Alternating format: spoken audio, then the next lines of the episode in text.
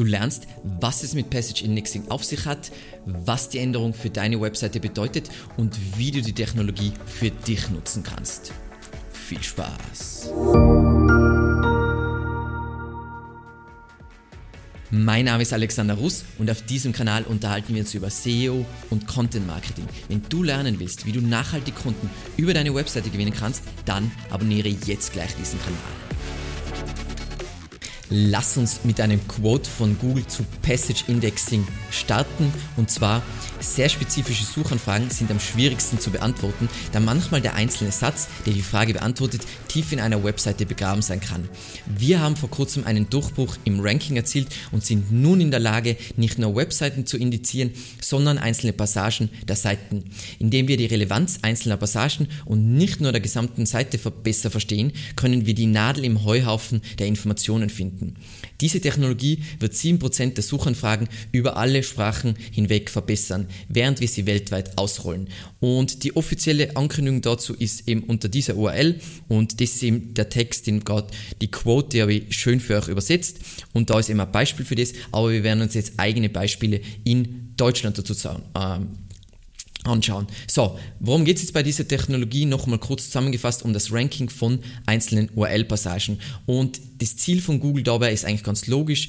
Und zwar, sie wollen spezifische Longtail-Suchanfragen besser beantworten. Denn das Problem ist oft, für viele Longtail-Suchanfragen gibt es keine einzelne Unterseite, wo Google super stark ist, sondern das wird auf einer Longform-Seite vielleicht in einem Unterpunkt oder gar nur in einem Absatz beantwortet. Und da wollten sie einfach besser werden. Und ein wahnsinnig fantastisches Beispiel dazu ist die Suchanfrage SEO-Kosten. Und jetzt würde ich euch gerne nochmal kurz daran erinnern, im Interview von Samuel Schmidt hat er erklärt, eben, wieso zum Beispiel so wichtig ist, dass du Longform-Content ähm, aufbrichst und ähm, da einen schönen Themencluster draus baust, weil er ja in seiner Analyse festgestellt hat, dass eigentlich Google sich nur die, das erste Viertel von seinem Longform-Content angeschaut hat und aus dem Restlichen ist eigentlich kein Ranking entstanden. Das heißt jetzt nicht, dass das nicht auch Ranking relevant war, aber das sind jetzt nicht Featured Snippets oder irgend sowas aus dieser Seite äh, ausgelesen worden, weil ja Googles Theorie ist, je weiter oben das ist, desto wichtiger und je mehr der Google, äh, der User scrollen muss,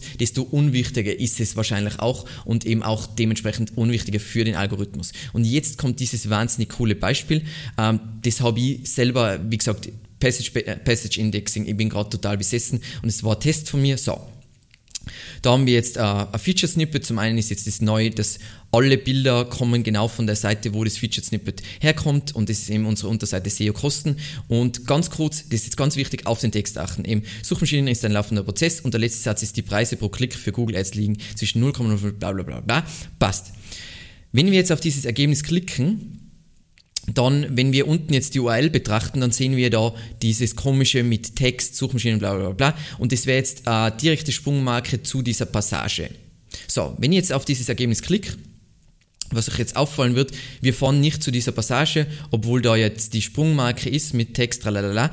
Der Grund dafür ist, dass ich ganz am Ende dieser Seite eine FAQ hinzugefügt habe, die in ein Akkordeon ist. Das heißt, das ist die maximale mögliche Textentwertung, die man machen kann, um zu sagen, Google dieser Text ist nicht so wichtig. Und wenn wir jetzt hier klicken, dann sehen wir genau, Suchmaschine ist ein laufender Prozess.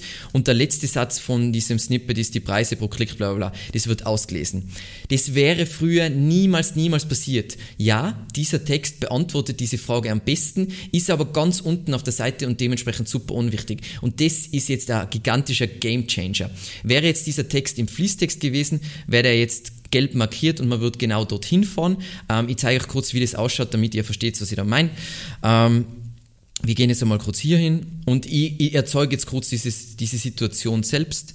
Zack, wir hängen da dieses Text tralala dran und dann sagen wir, holen wir uns irgendeinen Satz, was sie das Wichtigste auf die schnelle lalala, kopieren wir da rein. Hoppala, hat der Alex alles falsch gemacht. So, jetzt drücken wir Enter und dann wird dieser Text markiert. Das wäre genau das, wo Google dich grundsätzlich jetzt dann hinschicken würde, außer natürlich in ein Akkordeon, weil in einem Akkordeon würde das nicht funktionieren. Und das ist jetzt richtig krass. So, was jetzt zum Verständnis vielleicht noch essentiell zu erwähnen ist, ist eine wichtige Unterscheidung und zwar, es geht hier um das Ranking von einzelnen URL-Passagen bzw. Äh, Absätzen und nicht um die Anzeige, wie das in den SERPs aussieht. Das heißt, diese Technologie wird verwendet für Featured Snippets, aber auch für normale organische Ergebnisse. Nur bei normalen organischen Ergebnissen Ergebnissen wird dann nicht genau die richtige Passage ausgewählt, wie bei einem Featured Snippet, dass man da direkt hinfährt, sondern Google wird nur besser darin, zu deiner Longtail-Suchanfrage Seiten auszusuchen, wo diese Frage irgendwo beantwortet wird. Das heißt, eine Passage rankt nicht immer automatisch in einem Featured Snippet, sondern kann auch ein ganz normales organisches Ergebnis sein. Und eben Scroll to Text, was ich euch jetzt gezeigt habe in diesem Fall, wird nicht immer verwendet. Ähm, eine tolle Erklärung auf Deutsch dazu gibt es von SEO Südwest. Da erklärt eh nochmal, dass Danny Sullivan, ähm, dass das gewissermaßen das nur wieder ein Ranking-Faktor ist und nichts an der prinzipiellen Anzeige von Suchergebnissen ähm, äh, nichts auf, äh, keine Auswirkungen auf die Anzeige hat. Passt. Wenn du jetzt nur denkst, so, dann werde ich dir überzeugen, dass es ein Mindblow ist. Und zwar, was hat das Ganze eigentlich Passage-Based Indexing für eine Bedeutung für SEOs und für Online-Marketer allgemein? So, Punkt 1, Longform-Content bzw. klassischer holistischer Content, wie wir ihn zum Beispiel extrem pushen, der wirklich alle Unterthemen behandelt, bekommt noch sehr viel mehr Sichtbarkeit, weil er wird für viel, er wird viel besser und relevant, äh, besser eingestuft werden können. Das heißt, er rankt für viel mehr Longtail Queries. Das heißt, es lohnt sich noch mehr richtig gut gründlich zu recherchieren und gut und gründlich zu schreiben. Das heißt, man wird extrem für gründliche Recherche rund um Unterthemen und Nutzerfragen belohnt. Dann ich vermute jetzt mal, dass durch das, dass sie dieses Problem jetzt gewissermaßen auf einem hohen, sehr hohen Level gelöst haben durch Passage Ranking, wird die Anzahl an Featured Snippets, also hervorgehobenen Snippets, noch weiter steigen, weil sie dann direkt Antworten in die Suchergebnisse liefern können. Und es wird noch wichtiger für SEOs, Online-Marketer, die Suchintention hinter Keywords wirklich perfekt zu verstehen. Dann natürlich auch für Nutzer hat das Ganze eine unglaubliche Bedeutung, weil ich bin ja nicht nur, keine Ahnung, Power-User, sondern ich bin auch ein normaler Nutzer und Google geht jetzt einfach noch mehr in Richtung Antwortmaschine. Antwortmaschine. Das heißt, nein, es wird ja nicht alles jetzt in einem Featured Snippet beantwortet, aber es werden die wirklich relevantesten Seiten besser nach oben ge geschwemmt, auch für Longtail Queries. Dann, das heißt, man findet konkrete Antworten sehr viel schneller und eben was jetzt ein Vor- und der Nachteil ist für, für SEOs und Brands, ist noch mehr kann für den Nutzer direkt in den SERPs beantwortet werden. Wie gesagt, alle sind immer so, ja, aber dann bleiben die Leute nur noch in Google drin. So ist es ja nicht. Alles, was kurz beantwortet kann, werden kann, ist, ist halt so, aber das waren vorher auch noch nicht die High Conversion Keywords. Das heißt, der Schaden ist viel, ja, vielleicht kriegst du weniger Traffic, aber trotzdem kannst du ja in diesem Featured Snippet ranken und kriegst somit mehr Brand Awareness. Und durch diese Featured Snippet, das vermittelt auch sehr viel Autorität. Also der User ist ja so, oh mein Gott, die Antwort wird da ausgelesen, dementsprechend muss das eine wichtige Seite sein. Und für diese Keywords, wo solche schnellen Antworten sein, wenn ich suche, warum ist der Himmel blau und da kommt der Featured Snippet, das ist ja nicht eine Query, wo ich jetzt irgendwas kaufen wird. Und auch wenn jemand SEO sucht, ist es auch wieder, das ist eher so eine Einstiegsinformationsfrage und nicht so, jetzt geht's los, ich kaufe jetzt sofort. SEO-Kosten ist jetzt vielleicht anders, weil SEO-Kosten ja eigentlich schon Bottom of the Funnel ist. Natürlich hat es auch auf jeden Fall auch das ganze Nachteil, äh, hat Nachteile. So, was kann ich jetzt tun, um diese Technologie voll für mich als Chance zu nutzen? Das ist immer, wie ich über alles nachdenke. So, Nummer eins ist einmal, lies dir von unserer lieben Sefa diesen ultimativen Beitrag über Suchintention verstehen durch. Der rankt noch ungefähr, keine Ahnung, 20 Tagen online, na, einen Monat online schon auf Platz 2 für Suchintentionen in Deutschland. Das heißt, dementsprechend Google ist eh offensichtlich auch überzeugt von diesem Artikel. Einfach, dass du noch besser verstehst, was sich hinter Suchanfragen verbirgt, welche Nutzerfragen, Unterthemen und so weiter, damit du dieses Passage-Based Indexing dominieren kannst. Dann gleichzeitig auch wichtig ist das ganze Thema SERP Overlap Percentage. Da gibt es eben dieses Video dazu, wann benötige ich eine eigene Seite für ein Keyword. Und das Interessante ist jetzt natürlich, dass Google besser besser drin geworden ist, dass sie nochmal auch Unterpunkte besser einstufen können, aber sieh dir unbedingt dieses Video an, um nochmal zu verstehen, wann brauchst du überhaupt für eine Query eine eigene Seite. Wie gesagt, Passage Indexing ist ein absoluter Game Changer. Dann für alle, die immer labern, sie verwenden keine Tools, tut mir leid, ihr werdet vernichtet werden.